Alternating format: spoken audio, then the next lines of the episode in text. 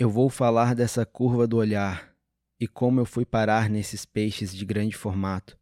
Foi a partir da recusa, da violência visceral e na aceitação de uma violência poética, de uma morte bela, que veio também da necessidade em compreender aquilo que é incompreendido pela forma veloz que perpassa minha retina.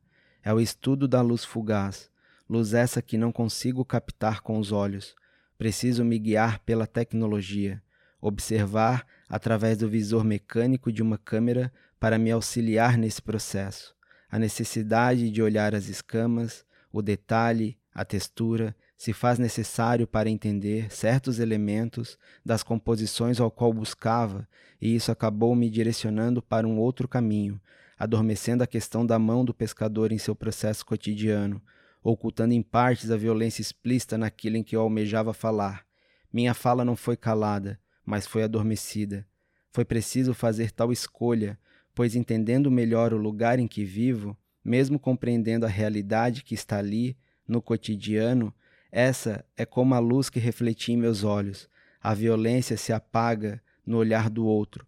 Preciso ser e agir como o visor da máquina fotográfica, para que o outro perceba aquilo que eu venho a dizer. Minha pintura traz uma verdade adormecida, e essa precisa ser alçada ao observador, mas não posso impor-la demasiadamente. Preciso trazê-la de tal forma que o outro entenda que essa violência, mesmo que visceral, faz parte daquilo que somos.